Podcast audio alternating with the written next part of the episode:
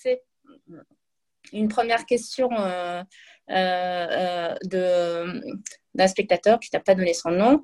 Magnifique conférence, grande gratitude. Est-ce que le, le, retour à l'essentiel est plus facile à faire dans une société d'abondance que les premiers de la communauté mohammedienne, même pour un soufi? Avez-vous des pistes concrètes? Donc, je ne, pas, je ne sais pas qui veut se lancer. Alors, juste, je mentionne aussi si on, peut être bref, essayer d'être bref dans les réponses parce qu'on a beaucoup de questions ce soir, dans la mesure du possible. Hein.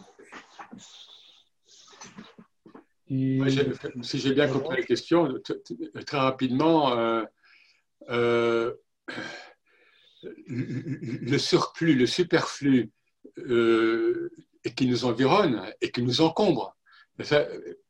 pensez qu'on paye des gens en Europe en Allemagne notamment, mais en France, il y a des gens qui, sont payés, donc des professionnels, pour euh, venir chez les gens, pour, euh, pour, pour, les débarrasser de leur superflu d'objets. Est-ce qu'on réalise ça? On paye des professionnels qui viennent chez vous pour venir, non, ça, non, ça vous pouvez noter, vous pouvez le donner. On en est où là? Donc, ce superflu, ce superflu, si nous n'avons pas la démarche personnelle intérieure, c'est-à-dire le degré de confiance euh, pour opérer ça, il, il va nous envoyer des signes, comme ce qu'on vit actuellement, pour faire le tajrid, pour élaguer. C'est tout. Je pense que c'est aussi simple que ça. il faut tout contextualiser, en fait, dans le sens où euh, il faut reprendre une, histoire de, la prophétie mohammedienne dans une perspective soufie.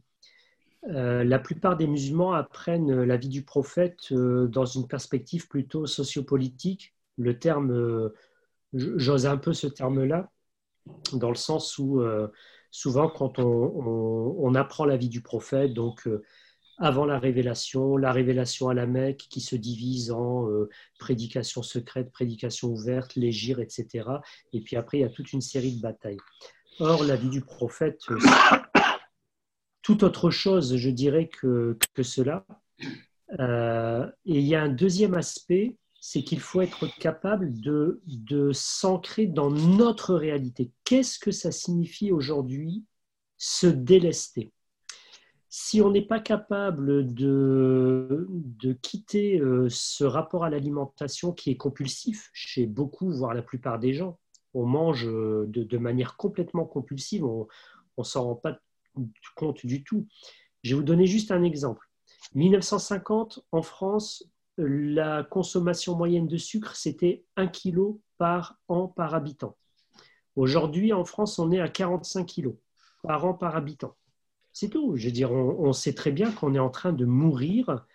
On meurt physiquement, on meurt spirituellement à cause de cette consommation qui est complètement désordonnée.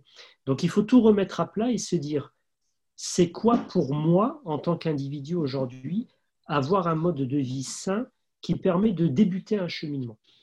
Et donc après, on pourrait, euh, ça pourrait être l'objet d'autres conférences par la suite.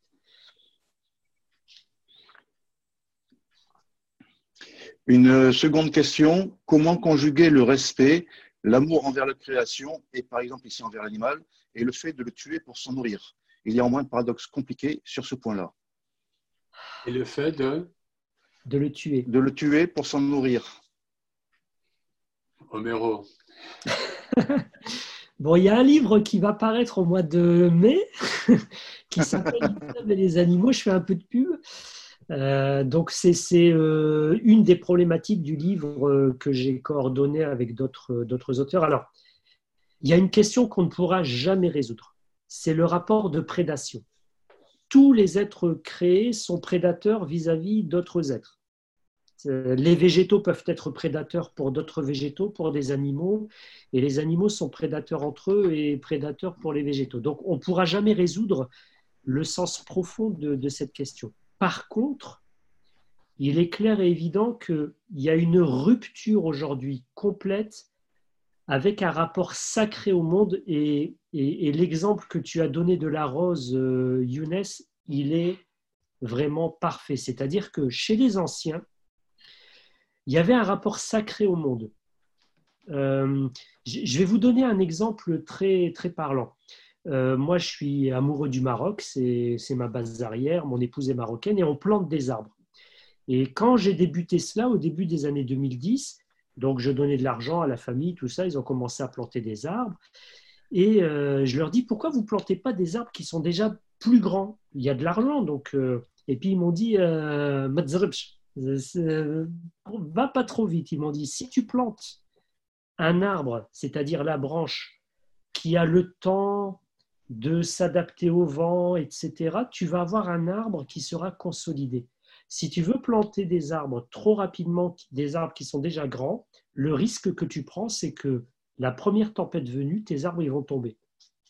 Et c'est ça le rapport au sacré, c'est que les gens qui sont proches de la terre, ils ont le temps et ils ont cette dimension sacrée du temps et du respect. Nous, on l'a plus aujourd'hui.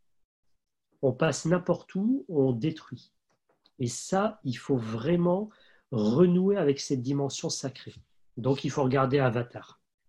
Il faut reprendre, euh, pour reprendre cette dimension sacrée.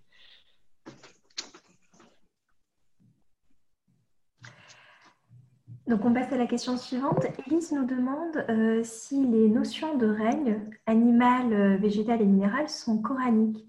Parce que d'un point de vue des biologies, semble-t-il, ces notions ne sont plus utilisées et ne sont pas pertinentes pour décrire le vivant. Je n'ai pas compris le terme notion. Les notions de règne animal, ah végétal et minéral, euh, Elise demande si ce sont des notions qui sont coraniques. Romero, je te laisse répondre. Oula, oula. euh, alors, je, je pense qu'on va trouver tout un ensemble d'éléments en tout cas, il y a un vocabulaire coranique pour les exprimer. Donc, euh, le Coran parle des forces qui animent le monde, il parle des cieux, il parle de la terre, il parle des végétaux, donc tout ce qui a euh, racine en terre et qui s'élève euh, vers le ciel, il parle des animaux et des humains. Et chez les anciens, chez les savants, cette classification a toujours été usitée et dans, euh, dans le séminaire que, que, nous avions, euh, que nous avions eu justement sur l'écologie, j'avais présenté un texte de, euh, de Ibn Khaldoun, justement, qui parle de la continuité des règnes. C'est-à-dire que dans la perspective ici des, des théologiens musulmans, il n'y a pas de rupture. Et ça, c'est important parce que c'est vraiment un point de rupture entre l'islam et le christianisme, par exemple. Cette rupture fondamentale entre l'homme et le reste de la création, dans la perspective coranique et dans la, dans, euh, la vision globale que les savants musulmans développent, il n'y a pas de rupture. C'est-à-dire que c'est un peu ce que tu as dit tout à l'heure avec la, notion aussi de ihata. Euh, il n'y a pas d'un côté les humains et de l'autre côté le reste de la création, comme s'il y aurait euh, des règnes imperméables tout est lié et tout est imbriqué. De ce point de vue-là, la dimension euh, métaphysique ou, euh, ou, spirituelle plutôt vient nous rappeler qu'il y a des éléments dans ce que nous nous appelons les autres règnes qui sont complètement imbriqués avec notre propre existence. Alors je ne sais pas si j'ai répondu vraiment à la question, mais c'est pour montrer vraiment ce, ce tout, en fait, c'est un tout. Il n'y a pas de séparation dans ce que nous nous voyons en termes de règne. Ibn Khaldoun, donc ce grand euh, esprit, hein, donc qui est mort en 1406, fait le lien entre les primates, donc les animaux primates, les singes, et, l'humain, à, sa manière. Hein, mais pour lui, il y a une, continuité entre les primates, euh, les singes primates et l'humain. Mhm. tout à fait. Donc ensuite, on a tout d'abord un petit témoignage. Donc c'est euh, Mathilde qui nous dit qu'après avoir lu euh, l'article que nous avions posté sur euh, Conscience Soufi, la personnalité animale sur le Coran et les traditions prophétiques, ça l'avait poussée à devenir végétarienne. Donc voilà. Et ensuite, sa question, pour être tout à fait précise, concerne la surabondance de la consommation. Est-ce qu'elle n'est pas un symptôme de l'antécrisme Et ne sommes-nous pas en train de vivre par ce changement de paradigme, donc la situation de confinement qu'on vit aujourd'hui, l'arrivée des signes majeurs de la fin du temps et le retour de Aïssa Je ne sais pas qui veut se lancer. Je laisse, je, je laisse la main à Eric. Donc, Joker pour Monsieur Geoffroy. Euh, lorsque le prophète euh, décrit les signes euh, de la fin du cycle, on pourrait dire, bon, encore une fois, on, le sait, nous ne vivrions pas la fin du monde, mais la fin d'un monde. nous sommes, la tradition hindoue le dit, et les paroles du prophète rejoignent de manière très, très précise parfois euh, ce que disent les Purusha hindous euh, qui, datent de 1500 ans avant Jésus-Christ. Les Purusha hindous vous disent à, à, cette époque-là, les, les, fruits n'auront plus de goût. Hein, et là, bon, l'islam, c'est récent, hein, c'est 700, euh, bon, 600 après Jésus-Christ. La tradition hindoue sur la fin du cycle, c'est 1500 avant Jésus-Christ, ou bien même plus.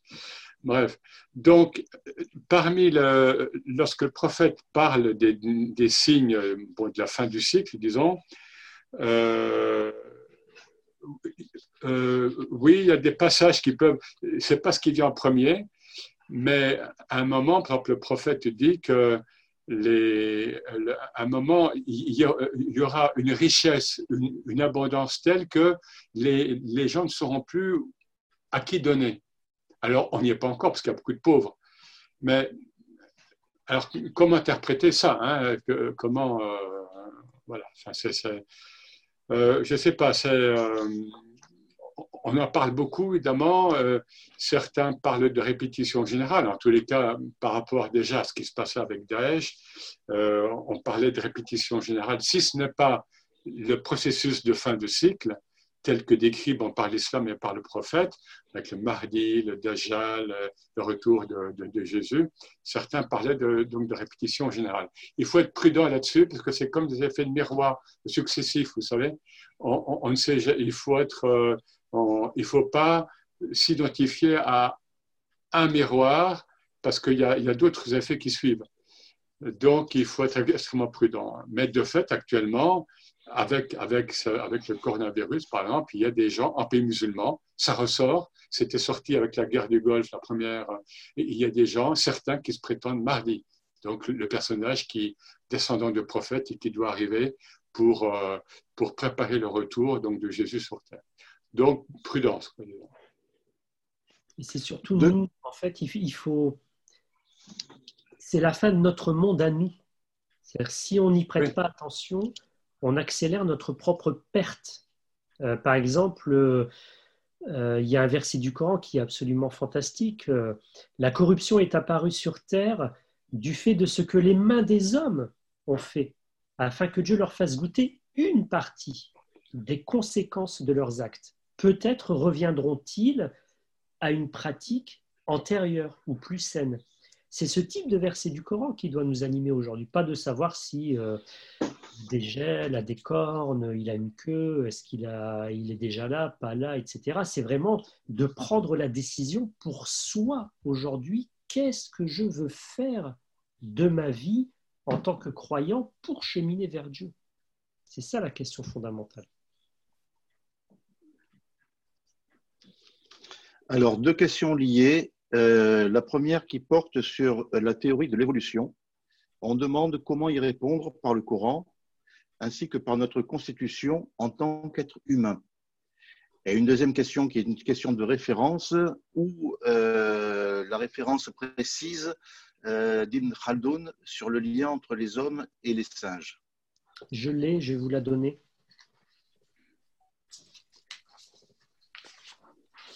Alors peut-être euh, juste pour les références, parce qu'on a beaucoup de questions où on nous demande les références, que ce soit de la brochure que, que tu avais montrée au début, euh, ou, euh, ou, les, ou, les, exemples du Sénégal et d'Algérie dont parlait Eric tout à l'heure. Ce que je propose, c'est qu'on récupère ces références et qu'on l'envoie par mail à tous les participants. Comme ça, ça sera, ça sera plus simple, si ça mm. vous convient.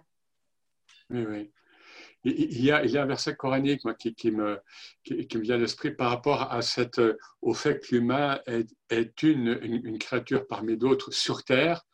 Hein, c'est lorsque le, le, verset utilise le terme dabba. Hein, et ça revient d'ailleurs dans plusieurs versets, c'est-à-dire une, Dabba, c'est difficile parce que ça peut être traduit dans, différents contextes. C'est l'être, euh, apparemment, la, bête, parce que la bête en français est plutôt un terme péjoratif, hein, qui marche euh, sur terre. Quoi. Eh bien, dans ce verset, bon, je n'ai pas euh, une première précise en tête, l'être humain, et les, commentateurs le soulignent, l'humain est mis parmi ces dabba au pluriel dawab. Hein, parmi, donc ça peut être l'être, la créature qui marche sur deux pattes, sur quatre pattes. le Coran laisse, laisse ouvert, en tous les cas, il inclut l'humain, le règne humain, dans ces, dans ces créatures qui marchent sur Terre. Ça n'a jamais perturbé les, exégètes euh, musulmans euh, parce que ça, rentre aussi dans le fait qu'il n'y a pas de rupture. Dieu crée l'être humain, euh, il présente donc Adam aux anges, et les anges font part d'une expérience qu'ils ont eue déjà sur Terre. Du moins, avec un être créé, il y, a une expérience qui est mentionnée. Ils parlent pour justement critiquer ce nouvel être qui, arrive. Donc, ça a toujours fait débat chez, chez les exégètes musulmans. Quant à Ibn Khaldoun, c'est un passage de sa Muqaddima euh, que j'ai traduit et que j'ai inséré dans justement l'ouvrage sur, sur les animaux. Euh, il est un peu long, mais à la fin, alors c'est un passage très intéressant parce que euh, il, fait référence au donc l'alam, les différents les différents mondes ou les différents règnes, et il parle des règnes donc des minéraux, euh, ensuite des euh, mollusques, des mollusques on arrive aux vertébrés, des vertébrés on arrive euh, aux grands, au grand singes, on dirait, etc. Et ensuite on arrive à l'être humain. Et ici il dit, cette évolution vers l'homme débute à partir de l'ordre des primates, donc alam al-qirada, et cette expression, vous la trouverez dans certaines éditions contemporaines qui a été changée il y a des éditions contemporaines de la Muqaddima de Ibn Khaldoun où ce mot Alam al-Qirada a été transformé par Alam al-Qudra, ce qui ne veut plus rien dire dans le texte euh, parce que euh, al-Qudra c'est la puissance. Donc on a euh, des minéraux jusqu'aux jusqu'au vertébrés et après les primates ils sont éliminés juste pour une inversion de, de termes. Donc, ici donc il parle donc du règne des primates et il dit ces êtres, les primates, réunissent la sensation et la perception, mais leurs actes indiquent qu'ils n'ont pas atteint la réflexion et la raison qui sont propres à l'homme. C'est là que débute, à la suite des primates, le premier stade de l'humain. Donc vous voyez que ça ne posait pas de problème pour les, les anciens théologiens et exégètes de débattre de ces questions, en tout cas, même s'ils avaient des avis différents, bien entendu, sur, sur la question.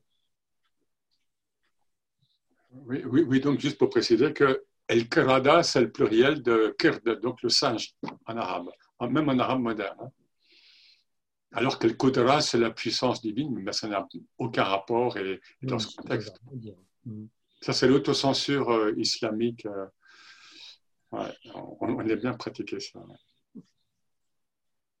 Alors, nous avons une question de, de Maël qui, euh, qui se demande, en fait, qui pose la question de la place de l'homme dans la création. Serait-il possible d'avoir, une, d'avoir votre lecture du verset 24 de la sourate euh, Jeunesse, Jeunesse j'ai, pris, quand j'ai, lu la question tout à l'heure, donc je, suis parti reprendre. D'accord. Parce qu'en fait, il y a tout un passage euh, que je ne vais pas lire, hein, mais je l'ai lu rapidement tout à l'heure pour me remettre dans, dans le contexte. Donc, euh, vous avez le verset 23 euh, où il est dit euh, C'est lui qui vous conduit sur la terre ferme et sur la mer. Et quand les êtres humains donc sont poussés sur les flots, ils se réjouissent, et quand un mal les atteint, ils, se, ils invoquent Dieu, et quand ils sont sauvés de ce mal, ensuite ils commettent des injustices. et il sait, ensuite, vous avez le verset suivant qui dit Les habitants de la terre croient qu'ils en sont maîtres, ils en sont les maîtres de la terre, mais notre commandement qui a passé durant la nuit ou pendant le jour fait que les fruits sont devenus, les fruits qu'ils ont, qui ont poussé, sont devenus comme s'ils étaient moissonnés et comme s'il n'y avait rien eu la veille. C'est ainsi que nous expliquons nos miracles. En fait, ce passage, pour moi, entre complètement dans ce que j'ai explicité, c'est-à-dire que l'être humain a été mis à une place spécifique, mais il ne faut pas la penser comme le haut d'une pyramide euh, par laquelle l'être humain aurait la capacité de tout faire sans euh, qu'il n'y ait de contrôle euh, des autres éléments de la création. C'est-à-dire que la dérégulation qu'apporte l'être humain par ce qu'il fait fait que les autres éléments de la création ben, s'adaptent et réagissent. nous vivons une période de coronavirus, hein, le Covid-19, et on voit que paradoxalement, la Terre se repose un peu plus aujourd'hui. Nous, nous le voyons de notre point de vue d'humain qui, euh, pour un certain nombre, meurt, mais du point de vue global de l'harmonie du monde, nous constatons, euh, quand on ouvre notre fenêtre le matin, qu'il n'y a pas de bruit de voiture et que les oiseaux chantent et que la Terre se repose un peu plus. Et les animaux reprennent, euh, et les animaux réapparaissent, reprennent leur place. Euh, hein. il y a une question moi, qui m'a. Enfin, un jour, ça, bon, je l'ai vu toujours depuis l'enfance. Pourquoi les animaux fuient-ils dès qu'ils voient un humain? Hein, bon, Moi, je ne parle pas du chat, du chien domestique, mais hein, la, plupart des animaux, dès que vous vous promenez, ils fuient l'humain. Alors, comme ça, nous, en fait, nous sommes habitués. Pourquoi l'animal fuit l'humain?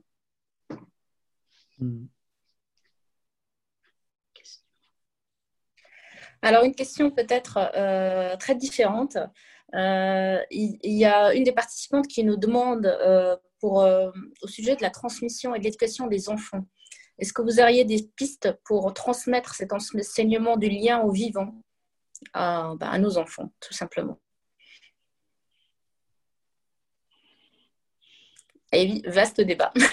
c'est une expérience très subjective. Euh, je suis toujours prudent parce que je ne veux jamais donner de leçons de morale. Euh, peut-être vous partagez mon expérience. Moi, j'ai eu quatre enfants, donc maintenant qu'ils sont tous adultes. Et euh, depuis qu'ils étaient jeunes, c'était vraiment la campagne. Déjà, leur faire prendre conscience de ce qu'est la vie dans ce que j'appelle justement l'économie de subsistance, c'est-à-dire de voir des gens qui doivent produire leur alimentation, qu'est-ce que ça induit Et c'est de là que je me suis rapproché euh, de, la campagne euh, du Maroc. Moi, ma, femme, elle est de la région de Safi. Euh, C'était plus, plus précisément. Et puis, on, fait vraiment des, des retraites là-bas. Et euh, depuis longtemps, on essaye vraiment de se rapprocher de, de ce qu'est une vie qui soit suffisamment dépouillée. C'est-à-dire que tu arrives dans un endroit où les gens, il se moque complètement que tu as un costume, une djellaba, etc. Tu vas euh, manger avec, euh, donc dans le kasa, là, dans le, la grande assiette, si on peut dire, et euh, il y a 10 personnes, s'il y a de la viande, il y a un petit morceau de viande comme ça que le plus âgé va distribuer. C'est-à-dire, on reprend une forme de, sacralité dans, le rapport à l'environnement. Et je pense que, que, les gens ont besoin de cela, et notamment les enfants, parce que la problématique aujourd'hui, c'est que la plupart des enfants qui sont dans le monde citadin ne savent même pas c'est quoi les parties d'un animal. C'est-à-dire, ils, mangent de la nourriture, ils ne savent même pas à quoi ça correspond. Ils ne savent pas. Et dès qu'ils sont petits, c'est le goût sucré qui les accompagne euh, du matin au soir. Et c'est ça qu'il faut casser. Mais pour le casser, il faut les plonger aussi. Il faut que nous, en tant qu'individus, il faut aussi qu'ils voient notre mode de vie à nous en tant qu'adultes. Si nous, déjà, on a un rapport compulsif à la nourriture, c'est mort chez les enfants. Très bien. Une question maintenant. Euh, sur le khilafa et euh, le fait de savoir sur le, le, sur le khalif, donc le, le khilafa, l'institution du khilafa. Euh, le bas monde est illusoire, mais Allah a institué un khalif, donc c'est une illusion relative, point d'interrogation. Dans quelle mesure, point d'interrogation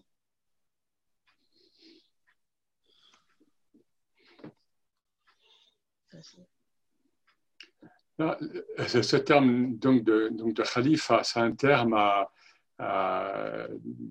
comme l'épopée gigogne, c'est-à-dire que tu peux le prendre à un niveau immédiat, historique, et ça donne le calife, le calife abbasside, ou bien les, au mieux les quatre premiers califes, euh, euh, ou alors le calife Omeyyade, Abbaside, etc. Et évidemment, là, on parle du, monde physique, matériel, historique, et puis on va vers des niveaux, si, si on lit ce qu'en ce qu'on disent les Rumi, Ibn et autres, là, c'est autre chose. Nous sommes. L'être humain, paradoxalement, si on prend le Coran, est investi, en effet, hein, par, cette, euh, euh, par cette charge.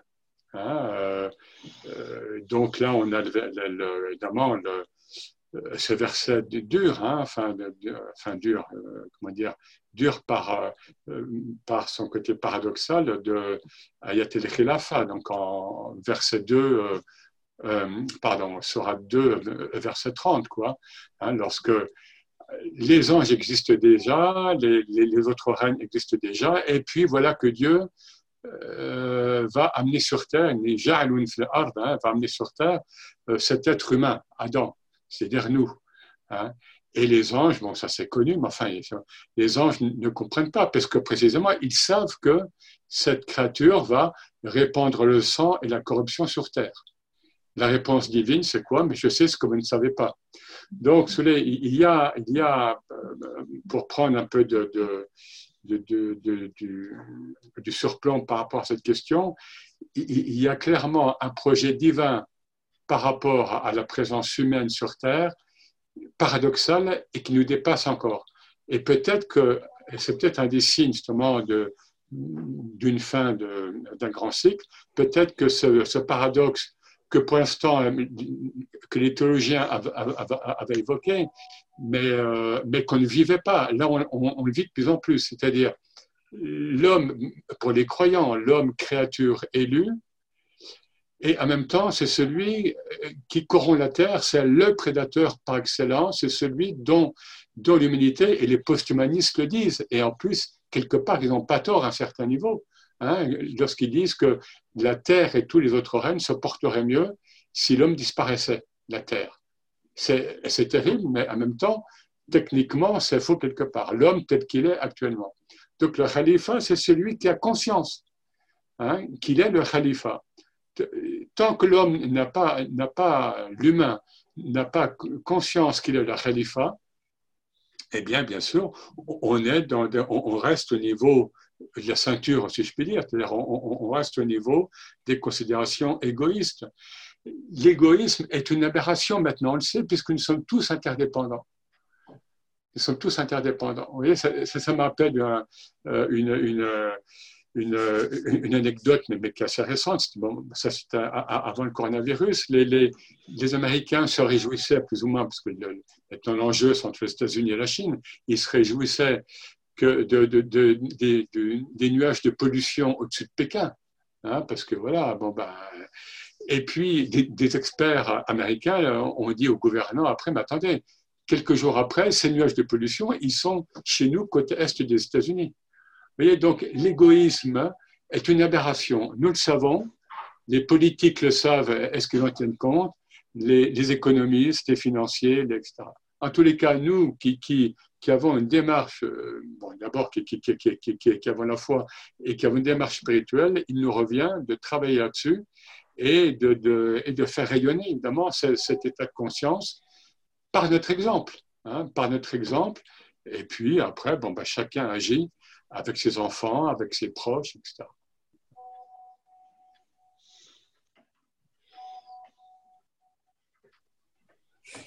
Merci beaucoup. Donc peut-être euh, pour, euh, pour clôturer, parce qu'il est déjà 20h18, on a encore pas mal de questions. Je m'excuse bah, d'avance qu'on ne puisse pas tous les traiter. Peut-être pour, vous relayer quelques questions pour, qui, qui, qui, questionnent aujourd'hui certaines pratiques, notamment voilà, égorger le mouton pendant l'Aid Kbir, ou encore euh, prendre l'avion assez souvent pour visiter euh, des saints ou visiter son cher. Euh, il voulait avoir votre opinion là-dessus. Homero, pour le. Alors, sur le sacrifice, j'ai fait un article complet pour le livre à apparaître. Donc, décidément, ce soir, c'est la publicité pour le livre L'islam et les animaux. Euh, donc j'ai fait un article complet qui restitue un peu le, sacrifice dans les pratiques déjà anté-islamiques, puisque c'est une pratique qui existait avant l'avènement de l'islam. Il faut déjà restituer de manière correcte le texte coranique, dans quelle réalité il s'ancre et euh, quel était, euh, on pourrait dire à peu près l'état d'esprit du prophète quand il met en pratique cela et comment les premiers musulmans se sont appropriés le sacrifice. Ce qui est clair et évident, c'est que les premiers musulmans n'ont jamais accordé cette dimension sacrée au sacrifice telle que le font les musulmans aujourd'hui. Aujourd'hui, sacrifier un mouton euh, pour l'Aïd el-Kbir, c'est devenu une pratique quasiment, voire exclusivement identitaire pour les musulmans, comme si, euh, si on ne fait pas ça, on perd notre identité musulmane. Or, euh, d'un point de vue strictement euh, normatif, dans le fiqh, ce qui est prédominant, c'est de célébrer la, prière. Et encore, la prière n'est pas une obligation ayant le degré, le, degré le plus important, puisque c'est une sunna muakkada. Donc c'est une pratique coutumière que les musulmans ne doivent pas délaisser. Et il en va de même pour le, pour le sacrifice dans le droit musulman classique. Si on change de perspective, alors moi je plaide, pour ma paroisse parce que je suis végétarien moi aussi, donc euh, j'ai une approche particulière de, l'animal. Euh, je ne considère pas que manger de la viande, c'est euh, interdit. Parce que pour moi, la problématique ne se situe pas sur le plan de l'interdiction et de l'obligation. La problématique se situe sur le plan spirituel et cosmique. Comment on, voit notre harmonie en tant qu'être humain avec l'ensemble de, la création. Donc on n'est pas sur un plan purement normatif. Euh, je pense qu'un musulman aujourd'hui peut vivre, donc pour nous, les, musulmans qui vivent dans ce, dans ce nouveau paradigme de la surabondance, je pense qu'on peut vivre sans porter atteinte aux animaux pour se nourrir pour notre propre nourriture, à nous, pour notre propre consommation. C'est une conviction. Si je vis euh, dans la campagne d'un pays du Sud où l'accès à la nourriture est beaucoup plus euh, compliqué, problématique, je n'aurai pas le même point de vue, certainement, c'est clair. Mais je pense qu'on peut se passer de consommation euh, de viande et de poisson pour nous qui vivons ici. Et maintenant, pour, un peu la deuxième partie des questions, c'était, bon, par exemple, euh, je prends l'avion pour aller visiter mon cher, pour... Euh, euh, eh bien, revenons aux essentiels du soufisme. Le, rapport de maître à disciple, de cher à disciple, c'est, qui est formalisé, c'est pas avant le 12e, 13e siècle, 14e siècle, etc pendant les premiers siècles, c'était un monde très fluide. Les gens sont à des visites, mais de manière, euh, de manière euh, à, proximité, je dirais. Vous allez voir les saints hommes, saintes femmes, etc. C'était quelque chose qui était. Et surtout, euh, ce qui apparaît, c'est que c'était un miroir. Et c'est ce qu'on doit redécouvrir en nous, pour les gens qui, sont attachés à un mère, à, à un cher, c'est que ce cher, de toute façon, bon, là j'extrapole un peu, mais, ça, ça fait partie de son travail, c'est de disparaître un moment pour que le maître intérieur en toi, c'est-à-dire l'état de conscience, se révèle en toi. C'est un miroir, le cher, c'est un accoucheur. La, tradition soufie le dit. Donc, si c'est pour aller voir le cher à 3000 km, euh, euh, alors bien sûr que ça peut être agréable, on, on attache à une personne, hein, etc. Mais euh, voilà, dans un environnement, dans une belle zaouia, ou bien ça c'est du décor encore. Et maintenant c'est un, un pseudo-luxe qui, qui se retire de, de, plus en plus, qui est en train de se retirer parce que pour autant, il faudrait qu'il reste des chers vivants. Hein, eux aussi, ils se résorbent. Savez, on dit que, moi j'ai toujours euh, cette image, on nous dit que chaque jour, il y a des espèces animales qui disparaissent, chaque jour, il y a des espèces végétales qui disparaissent. Eh bien, chaque jour ou chaque an, il y a les chairs traditionnelles qu'on connaissait qui disparaissent et qui ne sont pas remplacées. On passe à autre chose, c'est pas qu'il y aura rien, mais c'est autre chose. C'est un état de conscience qui doit s'incarner dans nous tous. Sinon, euh, ça devient du voyeurisme, aller voir son cher, et puis mon cher qui, en, en présupposé, il y a le fait que mon cher, très souvent c'est le cas, c'est le meilleur, etc. Donc, ça vaut la peine que j'ai. Non, c'est qu'est-ce qui m'a donné, quelle graine elle a semé en moi et que je dois fortifier en moi. Ça me fait aussi penser au Hajj, au pèlerinage, euh, puisque c'est ouvert. Pourquoi aller à la Mecque? Bon, de toute façon, elle est fermée actuellement. Hein, lorsque, euh, et ça beaucoup de musulmans maintenant le disent, lorsque la Mecque maintenant est devenue Las Vegas et Tilt Hallaj. Hallaj a été quoi d'année en 1922 hein, pas, pas parce qu'il a dit Anal Haq, euh, je suis le réel ou, bien je serai Dieu. Alors ça, ce serait un sujet qu'il faudrait développer à part. Mais parce qu'il a dit, il a dit que je peux vivre le pèlerinage intérieur. Et quand, on voit ce qui se passe à la Mecque et ce qui se passe dans ces pays du Golfe, hein, pour dire les choses clairement, euh, voilà. Voilà. Alors, je, je, peux faire une fatwa en disant que pour faire le pèlerinage intérieur, mais c'était un vécu. C'était un vécu. Euh, chez, les, chez, les, chez, les, spirituels anciens. On n'en est pas là, peut-être, mais, mais, mais hein, lorsqu'on voit que Rabia se dirige vers la Mecque, en effet, et la Kaaba vient vers elle. Et la Kaaba fait le, fait le tawaf autour de, euh, de Rabia parce que Rabia était l'insan el-kamil, était l'être humain accompli, elle ou d'autres. Elle était le khalifa, précisément. Donc, c'est notre boulot. Il ne faut, se faut pas se défiler sur euh, le hajj extérieur, sur un, cher extérieur. Ce sont des miroirs. Le boulot, il a à faire en nous. Hein, et en vous, ne scrutez-vous pas. Alors, je vous propose une dernière question, puisque le ramadan approche. Donc, euh, c'est Karim qui nous pose cette question. Euh, non, c'est Zinam. Que pensez-vous du surconsumérisme musulman pendant le mois de Ramadan? Euh, vous, trouverez un, petit article que j'ai écrit l'an dernier qui a été publié sur le site umma.com. Ils ont eu euh, l'amabilité de, le mettre en ligne, dans lequel je, je rassemble euh, des éléments sur l'attitude et, les propos justement sur la consommation des premiers musulmans. Ça vous donnera euh, une petite idée, mais globalement, en fait, la question c'est pas le Ramadan, c'est pas la surconsommation du Ramadan. La question c'est en partant du principe qu'entre le Ramadan et en dehors du Ramadan, il n'y a pas de différence. Je veux les courses qu'on fait en dehors du Ramadan, c'est les courses qu'on fait pendant le Ramadan. Si, si, déjà à la base on achète des produits spécifiques du Ramadan, c'est qu'on a, on, a un rapport compulsif, on, où on a une peur. Euh, moi, je me souviens quand j'étais plus jeune, oh là là là là, il fallait acheter 10 euh, sortes de fromage, il fallait que la table elle soit complètement garnie au phtor, c'était psychologique en fait. Et après, on s'aperçoit qu'on jette et puis on, se réforme au fur et à mesure. Donc, c'est en dehors du ramadan, c'est-à-dire c'est aujourd'hui, si un individu il fait plus que ses trois repas euh, habituels. Il a besoin de manger entre les repas. Il a besoin de manger des. Euh, euh, comment on va traduire en français tout ce qui est shihiwat Chez, chez les Marocains, c'est. Voilà, toutes les, toutes les conneries qu'on mange, les petits pains, les, tous, les trucs. S'il faut le gâteau à 4 heures, s'il faut le petit pain le matin, s'il faut.